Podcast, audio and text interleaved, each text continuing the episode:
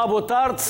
No final do ano passado, a Operação Census Sénior da GNR identificou em Portugal cerca de 44 mil idosos sozinhos, isolados ou em situação vulnerável.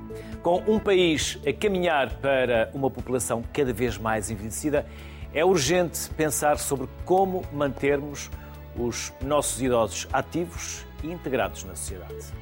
Apresento o primeiro painel de convidados que faz parte a Maria João Forjás, é investigadora do Instituto de Saúde Carlos III, Constança Paul, que é professora catedrática e diretora do Departamento de Ciências do Comportamento do ICBAS, o Instituto de Ciências Biomédicas Abel Salazar, e António Fonseca, psicólogo e professor na Universidade Católica Portuguesa do Porto. Aos três, desde já, obrigado por aceitarem o nosso convite. A pergunta que eu faço à Maria João Forjás, a primeira a intervir, pode ser a mesma que depois a Constância e o António também queiram desenvolver, se assim entenderem, ou falaremos depois também de outras abordagens. Mas, Maria João Forjás, nós estamos a dar mais anos à vida. Estamos a viver mais. Mas será que estamos a dar mais vida a esses anos? Estarão os nossos idosos a viver com saúde, dentro dos possíveis e com a dignidade merecida? Eu acho que sim, quer dizer, se fizermos uma comparação com há muitos anos atrás, sim, e por isso vivem, mais. Mas ainda há um grande decalagem entre uh, os anos de vida e a qualidade de vida, não é? Eu gosto muito do modelo da, da Organização Mundial da Saúde, da Saúde, que fala que o envelhecimento ativo tem quatro pilares ou quatro dimensões, que são a saúde física, mas também a saúde mental e a saúde social, as relações com as outras pessoas, a participação, a capacidade de fazer atividades ou de estar independente, aprender ao longo da vida e, sentir-se seguro, que é uma das coisas que estavam a falar da GNR, não é? Segurança tanto física como também segurança económica. E nós sabemos que uh, pois as pessoas vivem mais tempo, mas isso não quer dizer que, vivem, que vivem com boa qualidade de vida, com boa saúde física e com, com boa saúde mental e social e com boa participação na sociedade. Constança Paulo, independentemente de querer eh, acrescentar algo mais à pergunta que eu fiz à Maria João Forjás, pergunto-lhe se também acha que uh, eles estão a, a, ser tratados com o devido respeito, com a devida dignidade e se uh, em Portugal não olhamos de uma forma quase iniciativa para os nossos mais velhos, até porque há, será que lhes chamamos mais velhos, mais idosos, séniores? Há diferentes abordagens, diferentes entendimentos. Eu continuo a preferir chamar sénior, mas há quem ache que eu não devia chamar sénior a uma pessoa mais idosa. Cada um pensa por si. As palavras têm, têm, têm às vezes conotações distintas, isso, isso é um facto. Eh, relativamente à questão de. Eu habitualmente uso a palavra mais velhos, porque acho que traduz eh, melhor o, o, conceito de que todos estamos a envelhecer e, portanto, uns são mais velhos que outros. Em qualquer momento, os mais novos são mais velhos, todos os anos são mais velhos. E, portanto, habitualmente é a palavra que eu uso, mas, mas compreendo que se queira retirar a carga, o estereótipo negativo que foi muitas vezes associado. Acho que as coisas melhoraram, obviamente, não sou das, das que partilho claramente o que a Maria João disse, que tem melhorado imensamente, mesmo desde quando eu comecei a trabalhar estas questões há muitos anos atrás, uh, vejo uma diferença enorme de, de, em relação ao, ao, ao, cuidado com as pessoas mais velhas. De qualquer forma, há uma imensidade de coisas a fazer uh, que, que, é necessário continuar a, a, batalhar e a trabalhar nisso, seguramente. Uhum. António, Independentemente também das questões que eu já coloquei, gostava de lhe perguntar também se, até porque a Maria João Forjás há pouco uh, falou de, num desses pilares, que é a socialização dos uh, nossos mais velhos, estarão também eles a socializar ou muito sós, muito sozinhos, muito isolados? Bom, muito boa tarde a todos. Um, eu, eu, iria talvez começar por dar aqui uma nota que, que por vezes pode induzir em erro as pessoas que estão pouco familiarizadas com esta temática, que é a de salientar que não há apenas 44 mil pessoas mais velhas a viver em Portugal sozinhas. Essas são as que foram recenseadas pelo Centro Sénior da, da, GNR, mas na verdade, eh, de acordo com os censos de 2021, nós teremos neste momento qualquer coisa como cerca de meio milhão de portugueses com mais de 65 anos a viverem sozinhos nas suas casas. Portanto, são famílias, são famílias unipessoais de pessoas eh, com idade superior a 65 anos, repito, e que quanto ultrapassam em muitos 44 mil recenseados pela GNR, que são um grupo muito particular, que são pessoas que vivem sozinhas, isoladas, sobretudo bem em zonas rurais. E, portanto, esta, esta questão da, da, da solidão das pessoas mais velhas decorre de, de, de um fenómeno muito simples, que é, eh, se quiserem, de dois fenómenos muito simples. Um deles, as pessoas vivem mais tempo e, portanto, se vivem mais tempo, eh, correm o risco, digamos assim, de, eh, na parte final da sua vida, acabarem, acabarem sozinhas. Em segundo lugar, porque, de facto, as relações sociais modificaram substancialmente e, portanto, nós hoje temos famílias muito diferentes do que eram há 30 e 40 anos atrás. Já é raro encontrarmos duas gerações a viver debaixo do mesmo teto isto é também um fator que ajuda a explicar porque é que há cada vez mais pessoas mais velhas, com idade mais avançada, viverem, viverem sozinhas. Um, inevitavelmente, eh, viver sozinho uh, está associado ao envelhecimento. Uh, as, as, relações tendem a diminuir, as redes sociais tendem a diminuir, as pessoas tendem a ficar viúvas, tendem a ficar, tendem a ficar sem os filhos em casa, porque, entretanto, eles já saíram de casa e, portanto, lidar com, eh, com, com, com o viver sozinho numa idade mais avançada é, um, é eu diria que é uma inevitabilidade, sobretudo quando, como nós verificamos hoje, as pessoas vivem cada vez mais anos. Agora, há questão de ser aqui uma diferença entre o que é viver sozinho e viver isolado. E isso uh, faz muita diferença, nomeadamente quando o viver isolado uh, se pode transformar para as pessoas num, num, risco, nomeadamente do ponto de vista da sua saúde física e da sua saúde mental, mas não tenhamos dúvidas. Uh, viver mais tempo tem contrapartidas e uma das contrapartidas é o maior risco de se, de, de se viver sozinho num determinado momento da nossa vida, que é essa fase mais, mais avançada. É um, é um risco, é, eu diria quase que é, é uma inevitabilidade e, sobretudo, atendendo ao modo como hoje em dia uh, o modelo familiar se organiza na generalidade dos países ocidentais, enfim, semelhante ao, a Portugal.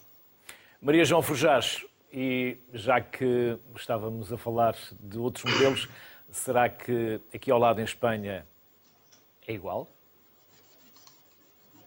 É muito parecido, porque são dois países bastante parecidos, não é? E enquanto ao isolamento social e a, solidão, mas também os dados são muito parecidos. Agora, o que vemos são algumas diferenças enquanto à, qualidade de vida das pessoas mais velhas. Por exemplo, nós estudamos uh, dados comparativos entre 2011 e 2015. É importante pensar que nesses anos houve uma crise económica e vimos que a qualidade de vida das pessoas mais velhas em Portugal tinha aumentado entre esse período, mas em Espanha tinha diminuído. Isso tem a ver com que Portugal estava, já estava a sair da crise e Espanha todavia está, ainda estava a sentir os efeitos da crise. E, por outro lado, em Espanha, vimos que a qualidade de vida dos espanhóis estava muito relacionada com a participação social. Aqui em Espanha é muito importante, eu trabalho em Espanha e aqui é muito importante óbvio, as, os, as pessoas mais velhas estão muito na rua, saem e relacionam-se muito com outras pessoas. E em Portugal essa dimensão não era tão importante para as pessoas mais velhas e para a qualidade da vida das pessoas mais velhas.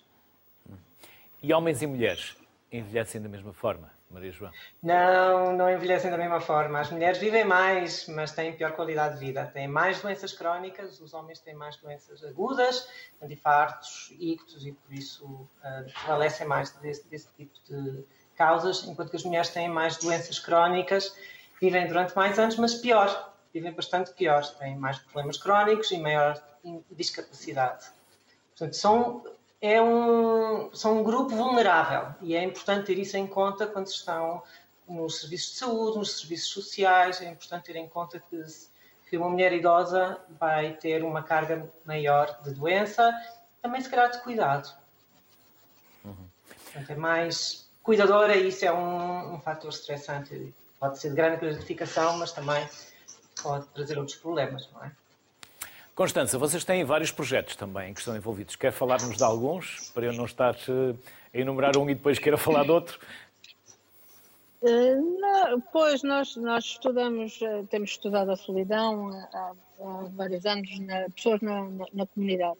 Uh, e mais recentemente com os centenários, que agravam um pouco ainda mais a situação, mas eu chamava a atenção que, estas, que estamos aqui, não, não, não distinguimos os conceitos, mas uh, ficou, ficou subjacente, não é?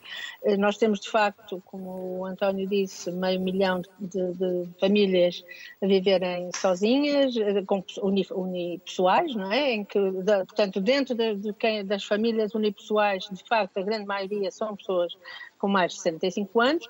Isso pode até não ser necessariamente mau, porque provavelmente quer dizer que elas conseguem uh, viver sozinhas, exceto nas circunstâncias em que os tais 44.500 pessoas que, já foram identificadas, mas aí estamos a juntar as questões do isolamento social e da vulnerabilidade com o sofrimento psicológico.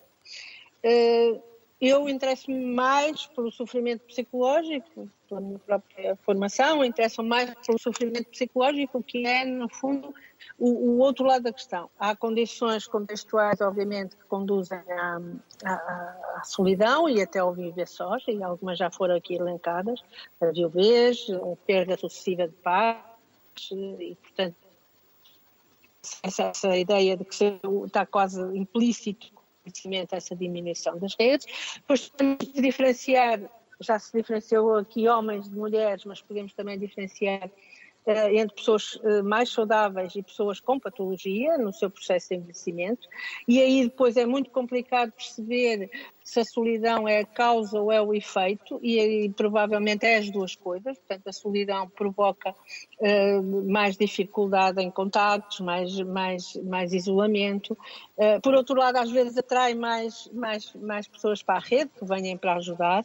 E o que a gente sabe sobre, a, nos nossos estudos, às vezes um bocadinho mais, mais complexos, mais teóricos, a gente sabe que há, uh, a solidão não é o problema dos mais velhos. Há, um, há uma, uma curva em U em em que há os mais jovens eh, que têm o índice elevado de solidão, na, na, faixa até aos 25, sei lá, 15, 25, por volta disso, e depois, de facto, os mais velhos, e sobretudo os, os que são realmente mais velhos, os muito velhos, eh, com 80, 85 anos, exceto às vezes os que têm exatamente patologia que, dessa, que por, uma, por, por, um motivo não simpático, acabam por agregar pessoas à sua volta. De qualquer forma, isso implica que podem não estar isolados, mas não, pode não reduzir o tal isolamento, o tal eh, sofrimento, desculpem, eh, psicológico inerente e que liga diretamente com a depressão, que liga com a mortalidade, que liga com a saúde, não só mental, mas com a saúde física porque uma pessoa sozinha vai alimentar-se pior, vai provavelmente descuidar mais o auto, as, as, questões de autocuidado, as questões de saúde, da adesão à medicação, uh, vai ter menos vontade de, de, sair, de passear, portanto, no fundo, um, uma cascata uh, de, de, causas e de consequências da, da própria situação de solidão. Eu diria que em relação aos números que nós apuramos, um dos estudos maiores já tem uma série de anos e, portanto, é difícil uh, trazê-lo de momento uh, com forma muito realista, porque houve algum agravamento. Não houve um agravamento assim brutal, mas houve um agravamento, nós estaremos com por volta de, de 25, eh, aumentamos quase 5 pontos percentuais no número de pessoas a viverem sozinhas, não, não sintam solidão, mas obviamente que estão numa situação em que a solidão é mais provável, não é? E, e uma solidão que, independentemente dos aspectos sociais e contextuais, é, por, por definição mesmo, um grande sofrimento psicológico da, da percepção de que não tenho intimidade, de que não tenho apoio nas, nas, nas questões mais que, que, me, que me afligem mais. Portanto, estamos aqui sempre neste balanço entre estes conceitos e, o, e, o, e, os, e a, os, os preditores, as causas da solidão e as respostas possíveis que depois também são muito complicadas, porque obviamente quando estamos a falar de, um, de, uma vivência, quando estamos a falar e, e, a propor intervenções, muitas vezes são intervenções que eu lhe diria um pouco artificiais, no sentido de não se criam redes sociais só porque sim.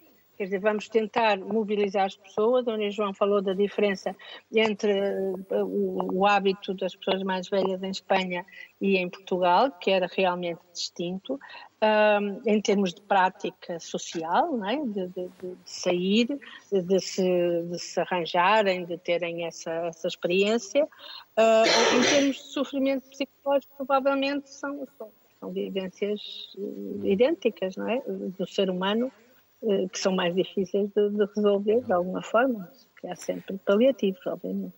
António, estratégias, sugestões, dicas, exemplos possa partilhar connosco? Um, eu, eu, diria assim, e em primeiro lugar, eu acho que a questão da solidão uh, nas pessoas mais velhas um, tem de ser prevenida quando as pessoas são mais novas. Uh, hoje, para mim, é muito claro que muitos dos problemas que afetam nossa vida numa idade mais avançada são problemas que começam numa idade mais precoce, se quisermos, naquilo que muitas vezes nós chamamos por meia-idade.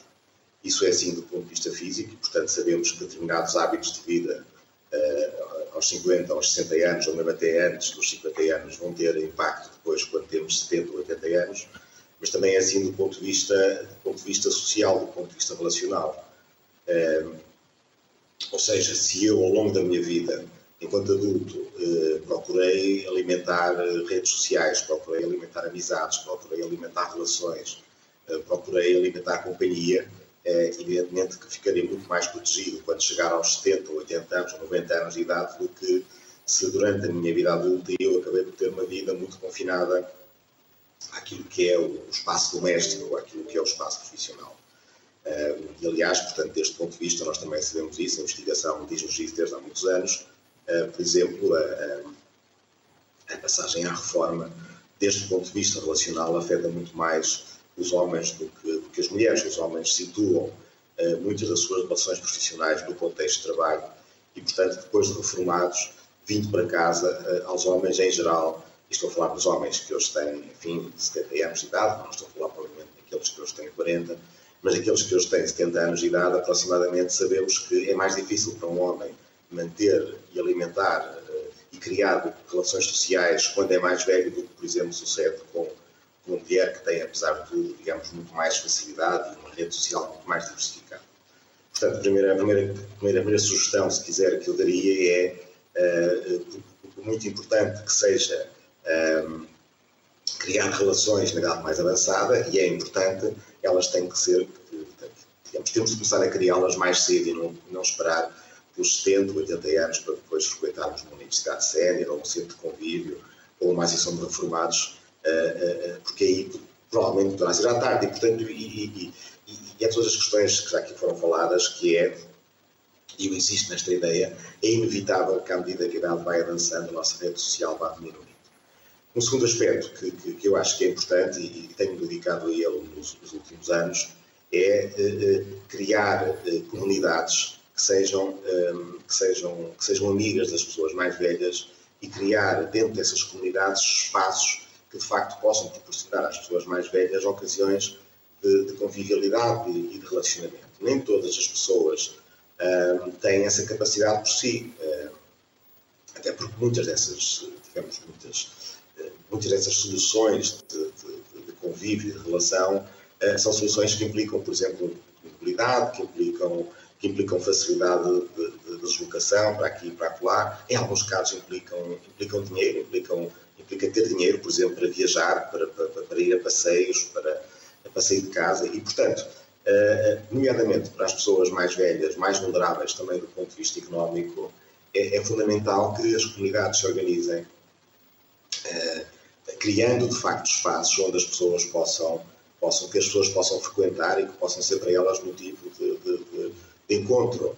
Uh, há hoje em dia em Portugal, e, e, esse é o trabalho que eu tenho vindo a desenvolver desde 2016, Há hoje em dia em Portugal eh, eh, dezenas e dezenas e dezenas de, de, de, de estruturas já existentes, em alguns casos, se calhar, que as pessoas não conhecem, mas elas existem, existem a nível autárquico, existem a nível, a nível mesmo de freguesia, uh, existem organizadas por IPSS, por municípios, e que são, e que são estruturas, um, ehm, estruturas, por exemplo, em termos de centros de convívio, em termos de centros intergeracionais, uh, estruturas em termos de associações e que são estruturas que de facto são, são, são muito importantes, nomeadamente para aquelas pessoas que não têm autonomia, quer do ponto de vista físico, quer do ponto de vista financeiro, para se mobilizarem no sentido de, de, de procurar estar com outras e, e, e, de, e de agilizarem esse, esse, esse, esse encontro social. Eu acho que, e, só, só, só, só terminar este aspecto, que e isto realmente poderá ser diferente de Espanha, não sei, não, não, enfim, não vivo em Espanha, nunca vivi, mas admito que sim, enfim, quando vou a Espanha, de facto, vêm-se muito mais pessoas na rua, não são só pessoas mais velhas, vêm-se pessoas de todas as idades muito mais na rua do que em Portugal, mas eu acho que em Portugal uh, os mais velhos são um grupo invisível, são um grupo invisível, é? um em cada quatro portugueses tem hoje em dia mais de 75 anos e provavelmente nós só conseguimos encontrar essa representatividade, diria talvez apenas na igreja ou no centro de saúde. De resto, ou, enfim, no transporte público, talvez nas grandes cidades. De resto, os mais velhos são muito invisíveis. Uh, eles não estão presentes, eles não, não, eles proporcionalmente não, não se encontram presentes na sociedade, uh, atendendo, atendendo à sua, digamos, à, su, à, su, à sua expressão demográfica. E, portanto, quando nós perguntamos onde é que estará a maior parte das pessoas mais velhas uh, hoje, a esta hora da tarde, eu diria provavelmente estão em casa a ver televisão. Provavelmente até estão em casa a vermos.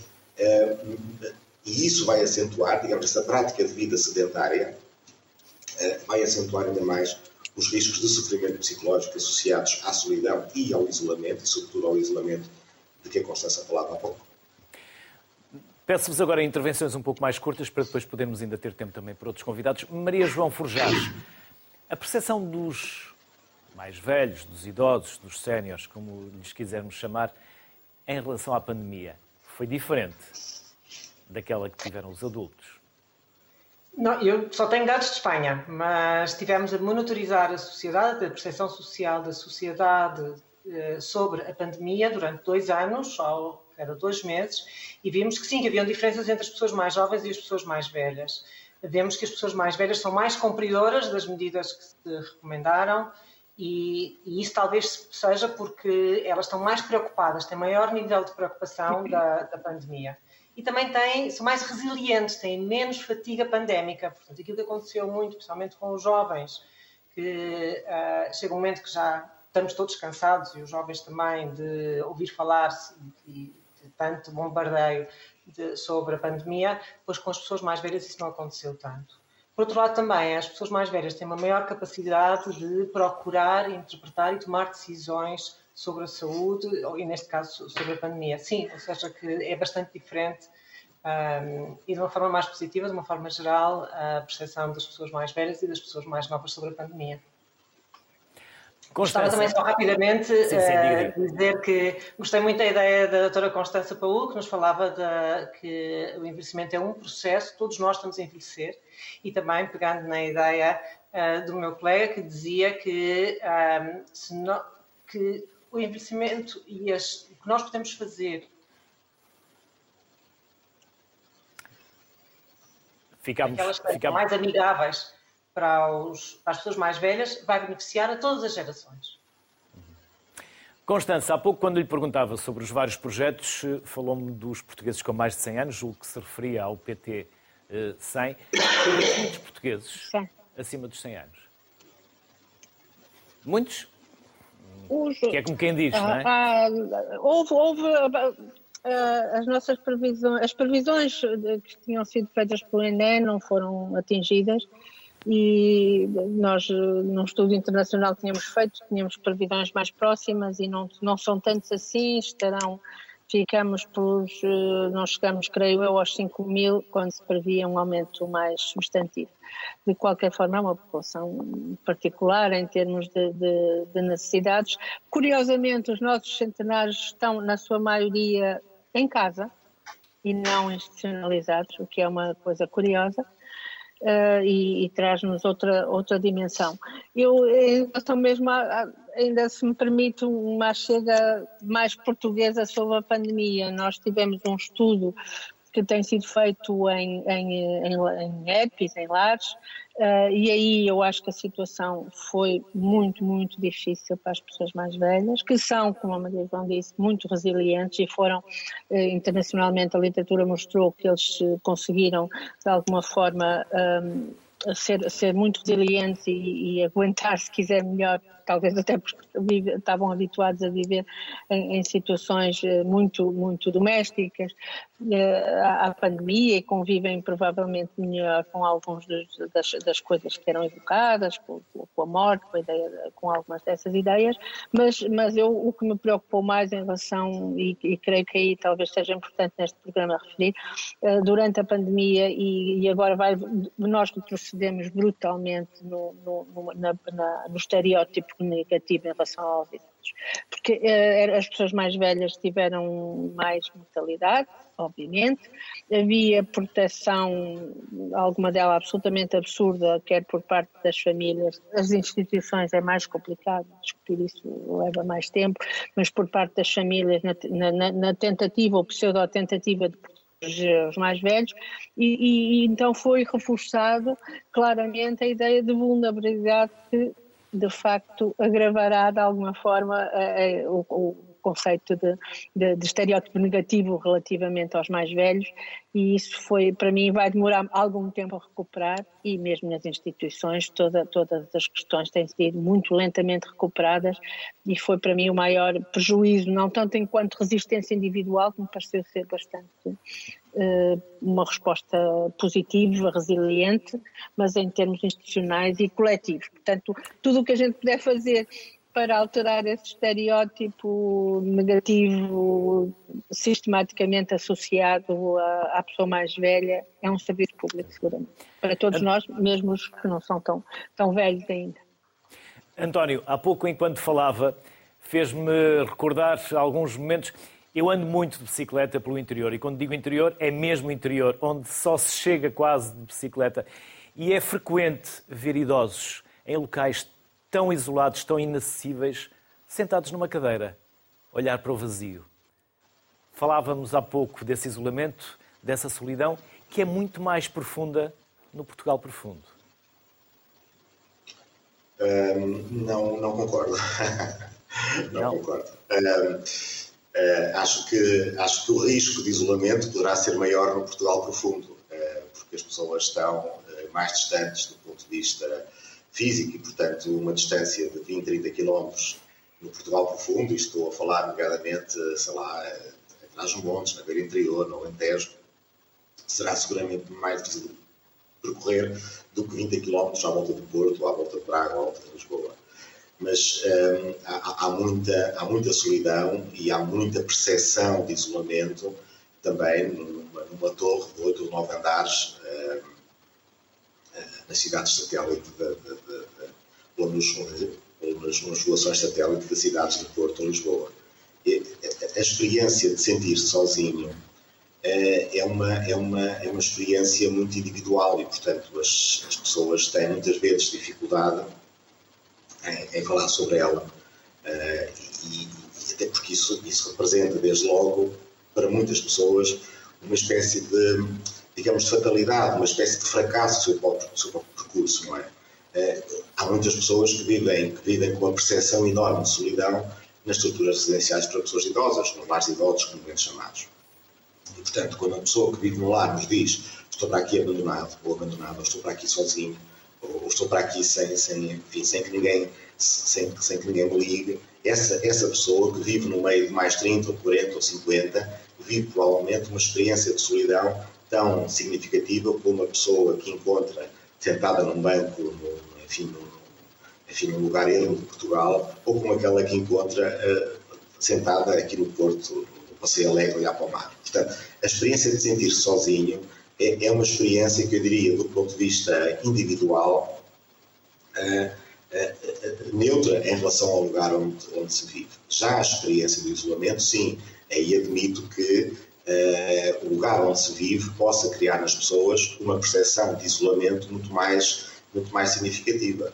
Uh, enfim, não é por acaso que nós, uh, olhamos para os dados, por exemplo, do, do, do, da doença mental e, e, do suicídio em Portugal, encontramos uma maior tendência para comportamentos de, de suicídio em pessoas mais velhas que vivem em lugares uh, onde a distância, a distância física para se encontrar um outro lugar e para se encontrar uma outra pessoa é maior, nomeadamente no Alentejo, que é a região do país onde nós encontramos maior comportamento uh, de suicídio, ou suicidário na população mais, mais velha. Agora, de facto, viver uh, no centro de uma cidade ou viver num lugar isolado na, na, no, Portugal profundo, do ponto de vista da experiência individual, poderá, poderá, poderá conduzir exatamente à mesma percepção de solidão, ou pelo contrário, e há pessoas que vivem nesse Portugal profundo que provavelmente não se imaginarão a viver noutro sítio, porque, eh, porque é ali que sempre viveram e é ali que, apesar de tudo, se sentem mais familiarizadas, portanto, mais vinculadas a um determinado espaço. António Fonseca, Constança Paul, Maria João Forjares, foi um gosto enorme receber-vos aqui no Sociedade Civil e obrigado pelo tempo e pelos conhecimentos que partilharam connosco. Bem-aja. Obrigado. Obrigado. As forças de segurança são quem muitas vezes tem um contacto de proximidade e vigilância com os idosos. Para nos falarem do que fazem, vamos trazer à sociedade civil o Major Ricardo Guimarães da Silva, é chefe da repartição de prevenção criminal e policiamento comunitário da GNR e a subcomissário Inês Lemos, do Departamento de Operações da Direção Nacional da PSP. Ricardo Inês, um enorme obrigado desde já por aceitarem o nosso convite. Ricardo, vamos começar pelo GNR e saber que programa é este que vocês têm, que é o Apoio 65. Bom, antes de mais, muito obrigado pelo convite e a oportunidade de podermos uh, debater e falar um pouco sobre um tema que nos é não só tão importante, mas também tão querido. Bom, de facto, o Apoio 65, o programa Apoio 65, Idosos em Segurança, é um programa do Ministério da Administração Interna que acaba por ser transversal desta forma, em termos da sua aplicação no terreno, quer para a parte da Guarda Nacional Republicana, quer para a parte da PSP. Relativamente àquilo que é feito pela GNR neste, neste programa. Bom, este programa é desenvolvido no terreno pelas, pelos cerca de 400 militares que nós temos afetos às secções de prevenção criminal e policiamento comunitário. Isto são militares, que importa referir, que, estão, que são militares que estão dedicados a esta área. Portanto, são militares que estão dedicados a trabalhar com a população vulnerável, sejam as crianças, sejam os idosos, sejam as pessoas com deficiência. Neste caso, nas eh, pessoas idosas, aquilo que estes militares fazem ao longo de todo o ano, com um uh, período em especial, que já falarei também mais à frente, da Operação Censo Sénior, estes militares uh, fazem um trabalho que se pretende tão simples quanto tão eficiente, tanto quanto humano. Ou seja, nós temos um lema que é, diz que a Guarda é uma força humana próxima de confiança. E que melhor forma do que este trabalho que é feito por estes militares, junto destes idosos, a passar estas mensagens, estas, aquilo que nós chamamos das medidas de autoproteção. Ou seja, aquilo que nós queremos, em primeira instância, é que estes uh, idosos não sejam vítimas de crime. Ou seja, e a melhor forma de o fazer é dando-lhe as ferramentas. Ou seja, não é estando, gostaríamos que assim fosse, poderíamos estar presente em todas as casas, não, não sendo possível, temos que dar as ferramentas a esta população idosa para se prevenir de ser alvo de crime. Como é que nós fazemos? Nós costumamos dar este exemplo muito simples. A, mensagem-chave que passamos para esta população, esta nossa população idosa, é que sejam desconfiados na sua medida muito saudável. Ou seja, que é, caso desconfiem de algo, que contactem GNR, que chamem GNR. É este o nosso principal conselho. Obviamente, estes conselhos eh, são dados não só por parte da GNR, mas o trabalho da GNR acaba por ser muito mais do que um trabalho militar, ou seja, um trabalho de polícia. Acaba por ser, muitas vezes, estes militares acabam por ter um papel, como sabe também melhor que ninguém, muito mais de o, o familiar que já não tem, o filho que já não tem, o amigo que já não tem, e muitas das vezes extravasa a parte policial, a parte eh, de segurança e entra na parte social, na parte de saúde. E aqui temos de contar obrigatoriamente com os nossos parceiros, porque o nosso trabalho, daí o nosso nome de policiamento comunitário, porque o nosso trabalho é na comunidade, com a comunidade. Portanto, e não seria de outra forma, e se me permite, eh, acaba por também mostrar não só a importância daquilo que fazemos neste apoio 65, o programa Idosos em Segurança, acaba por ser, eh, diria eu, eh, a vítima vulnerável mais comum no futuro próximo, porque a tendência, não só de Portugal, mas também da Europa, é o envelhecimento. Portanto, a tendência é que tenhamos cada vez mais pessoas com 65 anos. Para ter uma ideia, atualmente, para, quatro, para cada quatro pessoas, uma dessas pessoas tem mais de 65 anos. Em 2030, a previsão é que seja uma pessoa com mais de 65 anos para cada três. Ou seja, nós acabamos por trabalhar também um pouco naquilo que será a vítima do futuro, a vítima vulnerável que mais irá aumentar no futuro, até por uma questão estatística, porque cada vez serão mais as pessoas com, com mais de 65 anos, cada vez teremos menos jovens. Agora, da parte do programa é só, portanto eu não quero já passar para o Censo Sénior, para também não monopolizar toda, toda, a minha, toda a minha intervenção e aquilo que, que a Guarda faz no terreno. Inês, e para a PSP, a solidariedade também não tem idade.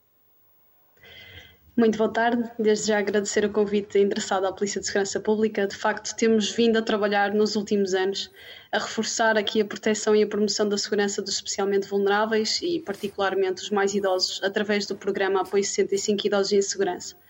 É no âmbito deste programa, eh, tal como já foi falado, que é um programa do Ministério da Administração Interna, temos desenvolvido nos últimos 10 anos a operação A Solidariedade Não Tem Idade. E esta operação está especialmente direcionada aos cidadãos com mais de 65 anos e visa essencialmente detectar casos de fragilidade social, sinalizar situações de vulnerabilidade física e psíquica que possam ser comprometedoras da, da segurança de cada um e participar os casos de suspeita de crimes de violência doméstica ou outros crimes contra a integridade física. Portanto, a, a PSP acaba por exercer aqui as competências de prevenção criminal que lhes são atribuídas, procurando em cooperação com as, com as, entidades parceiras, que existem várias, e que têm efetivamente capacidade de intervenção neste domínio, promover então em conjunto todo o apoio à comunidade sénior e sinalizar ou encaminhar os casos de risco. Eh, claro que o sentimento de insegurança eh, acaba por incidir de forma particularmente relevante eh, sobre a população mais idosa, tanto em função das vulnerabilidades físicas, psíquicas e mentais que com a idade se acabam por ir agravando, eh, como com a consequente perda de autonomia e que acaba por colocar estes cidadãos como vítimas preferenci preferenciais e menos aptas à autodefesa para os crimes. É aí que a, que a nossa intervenção começa. Um, e, e, o que é que nós fazemos no terreno? Como é, que, como é que nós conseguimos prevenir estas situações ou estas ocorrências de crime? É através das, das ações de sensibilização realizamos diariamente, onde são prestados vários conselhos de segurança, os contactos individuais de prevenção criminal, eh, quer através de visitas domiciliárias, quer os, os tais contactos porta a porta que nós lhes chamamos. Um, e aquilo que temos verificado é que até posso dar dados do último ano, eh, nós realizamos 317 ações de sensibilização, 3.839 contactos individuais de prevenção criminal e destes idosos contactados verificamos 407 situações de risco, tendo sido sinalizados 649 idosos e encaminhados às instituições de apoio social 289.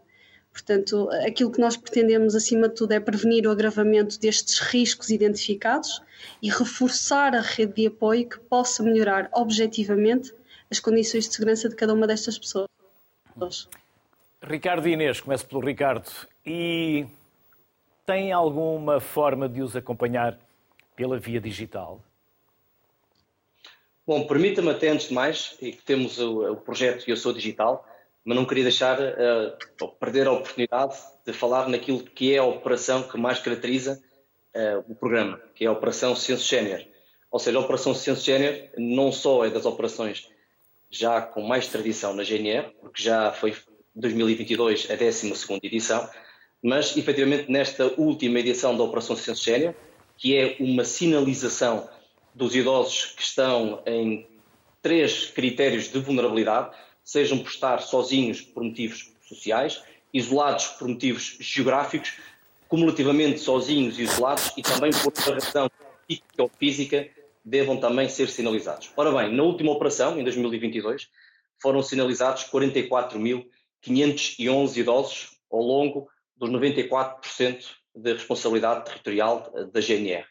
Bom, estes números são possíveis e este, este acompanhamento destes idosos é possível para ter uma ordem de grandeza daquilo que é feito por estes cerca de 400 militares não só na Operação Schengen, que decorre no mês de outubro eh, anualmente, estes militares ao longo de todo o ano realizam cerca de 8 mil ações de sensibilização. E estas 8 mil ações eh, conseguiram atingir, conseguiram chegar até 183 mil idosos. Ou seja, logicamente, este trabalho que é uh, reforçado no mês de outubro no âmbito da sinalização geográfica, de sabermos onde os idosos estão para os melhores poder, melhor podermos acompanhar, este trabalho depois é reincidente ao longo de todo o ano, em que estes militares têm uh, localmente uma lista, uma tabela dos idosos que, fruto da sua vulnerabilidade, exigem uma visita regular e são estas visitas regulares que fazem estas 8 mil ações traduzirem-se em 183 mil idosos, onde se faz ações não só porta a porta nas suas residências, este é o contacto privilegiado, mas também ações em lares, ações eh, junto das igrejas, ou seja, onde sabemos que há um maior eh, fluxo também de idosos. Bom, respondendo à sua questão, nós temos uma parceria com a Eu Sou Digital, no âmbito do movimento para a utilização digital ativa. É uma parceria que, à semelhança de outras parcerias que também temos, que são desenvolvidas, que foi neste caso também durante a Operação Censo Schengen, tem um principal objetivo, que é fazer com que os idosos acompanhem a evolução. Ou seja, cada vez mais temos os processos, seja do Estado, e vou falar aqui em dois sentidos. Primeiro, do, do, ponto de vista daquilo que é a acessibilidade do Estado, a acessibilidade de, de, de plataformas da segurança social, plataformas médicas, cada vez inverdam mais pelo caminho digital, mas os idosos numa geração que não cresceram com esta realidade digital acabam por ficar para trás. E é aqui que entra a GNR neste protocolo que tem assinado, que foi assinado no dia 19 de outubro do ano passado, em que vai junto dos idosos para lhes poder ensinar processos tão simples como abrir, navegar na internet, saber enviar um e-mail, saber aceder a uma destas plataformas do Estado para consultar algo do cartão de cidadão. Ou seja, acaba por ser não só um, um garantir que estes idosos acompanham a evolução tecnológica e dos tempos, mas muitas das vezes acaba também por uh, ajudar no combate à solidão, porque muitos destes idosos têm familiares distantes e, através desta, destas plataformas digitais, que aproveito para também referir um outro projeto que nós temos do 65 Longe Mais Perto, um projeto que foi uh, firmado com a Altice, em que estes cerca de 400 militares têm à sua disposição um tablet com dados móveis para conseguir, junto destes idosos, não só esta questão de, como referi há pouco, do projeto de saúde digital, de eh, melhor poder garantir que acompanham a evolução digital, mas também com estes tablets que consigam fazer estas videochamadas com a família. Este projeto foi celebrado durante a pandemia e teve uma importância acrescida durante a pandemia, porque foi agravado de eh, sobremaneira a solidão destes idosos. Portanto, acaba por ser, acabamos por ter dois projetos com duas dimensões diferentes, mas que versam sobre a mesma temática, que é o uso do meio digital em abono dos nossos idosos, claro. Inês, e no caso da PSP? No caso da PSP, também, à semelhança da, da GNR, também firmamos um protocolo com o programa Eu Sou Digital. Uh, efetivamente foi assinado no mês de outubro, porque era o mês das competências digitais e o mês do idoso. Portanto, tínhamos aqui duas datas a associar uh, para assinalar uh, este protocolo com o programa Seu Digital. Já temos 397 polícias afetos ao policiamento de proximidade, que são voluntários nesta causa de promover a capacitação digital da comunidade sénior em segurança. Portanto, é, é aqui dar-lhes a conhecer este mundo digital, que é muito útil no dia a dia e, cada vez mais, mas em segurança. Uh, em complemento, se calhar sai aqui um bocadinho da área digital, mas para vos dar a conhecer e também para partilhar com a comunidade, o programa Estou Aqui Adultos, que é sempre muito importante e que é dirigido a pessoas que, em função da idade ou de patologia, possam ficar desorientadas ou inconscientes, ainda que momentaneamente, na via pública. Portanto, este programa consiste na entrega de uma pulseira, ainda que não tenha localização GPS, mas que ajuda a promover o reencontro célere entre o desaparecido, não é? A pessoa que está, que está desaparecida e a família ou até mesmo a instituição de apoio. Portanto, qualquer pessoa que encontre na via pública um portador desta pulseira eh, terá de contactar a PSP através de 112, indicar onde essa pessoa se encontra e o código que está, eh, o código alfanumérico que consta da pulseira. Portanto, é, é mais um mecanismo de auxílio uh, para pessoas que, tenham, que sofram de alguma patologia ou então as tais vulnerabilidades físicas e psíquicas que falamos que vão surgindo com a idade e acaba por ser bastante natural. Finalmente, não sei se, é, se, se, se poderia ser Uh, interessante também partilhar os nossos endereços eletrónicos, porque agora que estamos a falar do mundo digital, não é?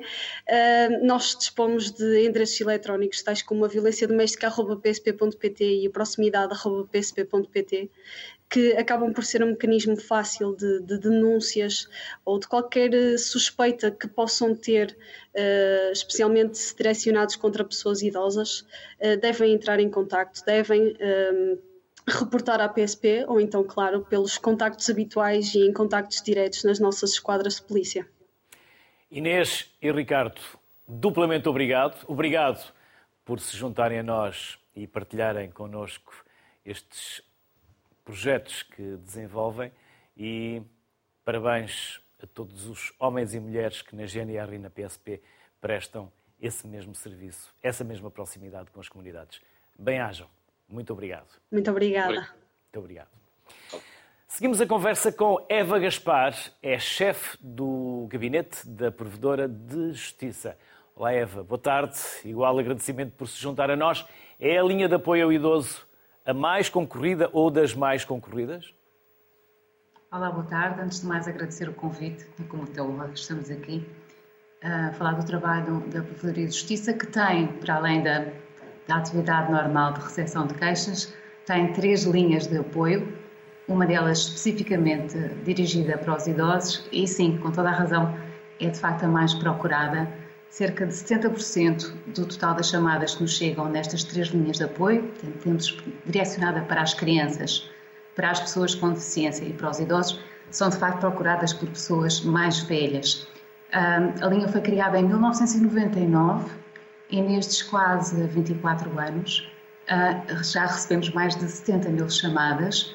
Ah, a nossa atuação aqui ah, é basicamente para dar a conhecer os direitos dos idosos e apoiá-los quando têm dificuldade em chegar, sobretudo a questões de apoios sociais. É sem dúvida a questão que mais nos coloca, mas também outras situações relativas, por exemplo, à saúde acesso a cuidados de saúde e também, e este é o tema do, do programa, a solidão. Também temos pessoas que nos contatam apenas para conversar, embora não seja este o nosso, digamos, âmbito de atuação. Claro que ouvimos as pessoas e, na maior parte das vezes, quando percebemos que é apenas para conversar, e este apenas é um grande sublinhado, porque ter do outro lado alguém que nos ouve é, é, e, que, e que cuida uh, dos, dos, interesses, é um, uma missão muito meritosa, portanto, este apenas com muitas aspas e muitos sublinhados, encaminhamos para as linhas que existem também, uh, apenas direcionadas para esse fim. Eva Gaspar, e quem são as pessoas que estão do outro lado da linha quando alguém decide ligar-vos? Quem são essas pessoas que atendem essas chamadas? Do nosso lado. Nós temos uh, três pessoas dedicadas a este, a este serviço. Um, temos juristas e temos psicólogas. Portanto, as pessoas que normalmente, as duas pessoas mais presentes neste atendimento, este atendimento, estas linhas são uh, gratuitas. Já agora posso dizer talvez o número de telefone desta linha do idoso, é o 820 35 31. As pessoas que atendem um, são uh, as que dão mais, mais digamos, o seu, seu rosto são duas psicólogas. E, portanto, tem um outro entendimento. Obviamente, tem aqui sempre uma base. Nós trabalhamos, uh, e aqui a Provedoria de Justiça é composta essencialmente por, por juristas, tem sempre essa retaguarda jurídica bem apoiada, mas este primeiro contato é feito por pessoas que também têm talvez uma visão mais 360 do que é poder estar do outro lado alguém uh, vulnerável e muitas vezes só. Eva Gaspar, e depois que acompanhamento, ou pelo menos que seguimento dão essas eh, chamadas? Encaminham depois para autoridades, para entidades, para organismos, institutos de apoio? Na grande maioria das vezes é isso mesmo que fazemos. Portanto, é encaminhar os pedidos, por exemplo, respostas sociais, esclarecer as pessoas onde se devem dirigir quando precisam, por exemplo, de apoio domiciliário, ou muitas vezes são as famílias que, que nos chegam pedindo também apoio e encaminhamento para, para os seus mais idosos, nomeadamente os seus pais. E, portanto, o que tentamos ver é, perante a situação em concreto, qual é a entidade que está mais próxima para melhor resolver a situação dessa pessoa. E é 70% eh, ou talvez mais até dos casos, a nossa atuação, eh, digamos que se consome eh, neste, neste aspecto, ouvir as pessoas, tentar perceber exatamente qual é o seu problema e identificar a entidade que mais proximamente pode resolver. Depois, noutras situações, mas que são elas minoritárias, tentamos também fazer não só esse, esse encaminhamento, mas o acompanhamento desse encaminhamento. Ou seja, quando percebemos que do outro lado da linha estão pessoas uh, especialmente vulneráveis, por vezes idosos, dependentes, com alguma incapacidade, às vezes até uh, tecnológica, digital, ficamos a seguir como é que esse encaminhamento está a ser uh, executado e se é necessária alguma intervenção adicional da nossa parte. Depois há situações que nos chegam, uh, por via também da linha telefónica, que são um, queixas, queixas clássicas, digamos assim, no sentido da atuação deste, deste órgão do Estado, a Provedoria de Justiça. Nós existimos para defender os cidadãos quando existem omissões ou abusos ou outro tipo de, de mau funcionamentos das administrações públicas. Portanto, em alguns desses casos, é essa a situação que se configura e fazemos então, propomos a, quem nos, quem nos liga que faça uma queixa junto uh, do Provedor de Justiça. Eva Gaspar, igual duplo agradecimento a si pelo tempo que nos dedicou, pelo convite que aceitou para estar connosco, mas também igual agradecimento a quem está do outro lado da linha telefónica e quem atende todas as pessoas que vos procuram. A todos, bem-ajam pelo serviço que prestam. Muito obrigado e até uma próxima. Junta-se agora à sociedade civil para fecharmos o Nuno Saraiva de Ponte, que é o CEO da Via Sénior. Olá, Nuno. Vamos conhecer a Via Sénior. Boa tarde. Obrigado pelo convite, também em nome da, da Via Sénior.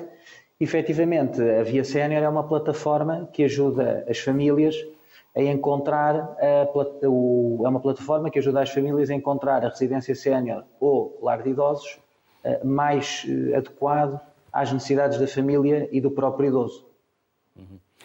Quais são as necessidades e a oferta é suficiente para aquilo que é procura? Dois temas, dois temas distintos.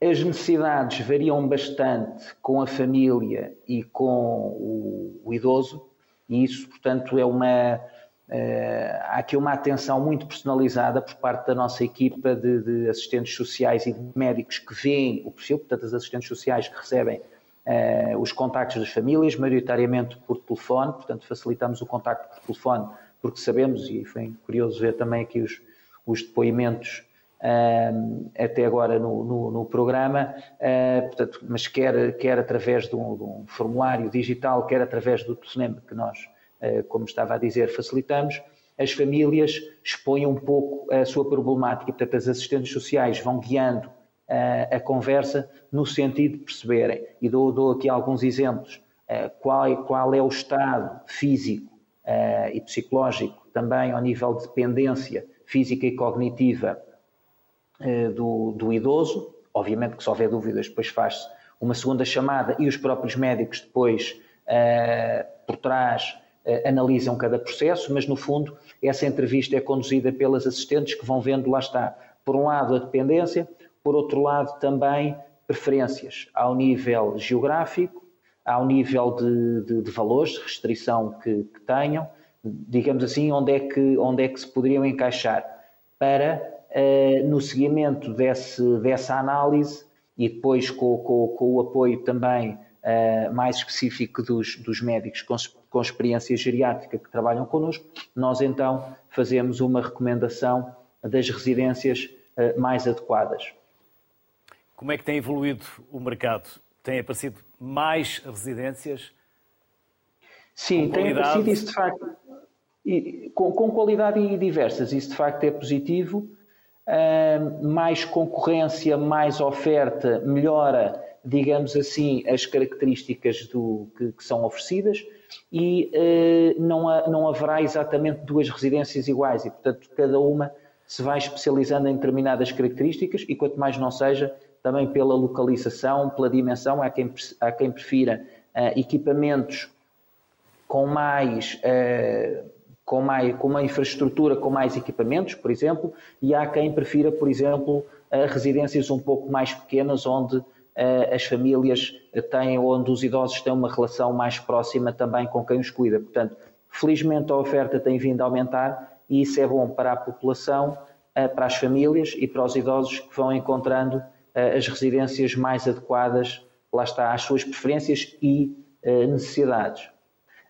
Relativamente, fazendo aqui um pouco a ligação até ao âmbito do programa, à solidão, que no fundo é um dos problemas que, que a população mais idosa vai enfrentando, por definição, portanto, vão ficando mais velhos, vão, já não estão se calhar tão ativos, já não digo profissionalmente, mas mesmo familiarmente, e de facto essa solidão pode aparecer. Há várias formas de, de a combater e as residências são uh, mais uma solução. Portanto, os idosos, há idosos que, que têm uh, capacidade para ficar em casa, há outros que continuam em casa, se calhar com um apoio mais reforçado, mas haverá outros residentes que, de facto, a melhor solução uh, ao nível físico, mas também ao nível emocional, nomeadamente relacionado com, com, com esta questão da solidão, em que a residência pode de facto ser uma opção muito, uh, muito adequada. E, e repare-se no seguinte: as, as, as, residências, uma residência tem no mínimo 20,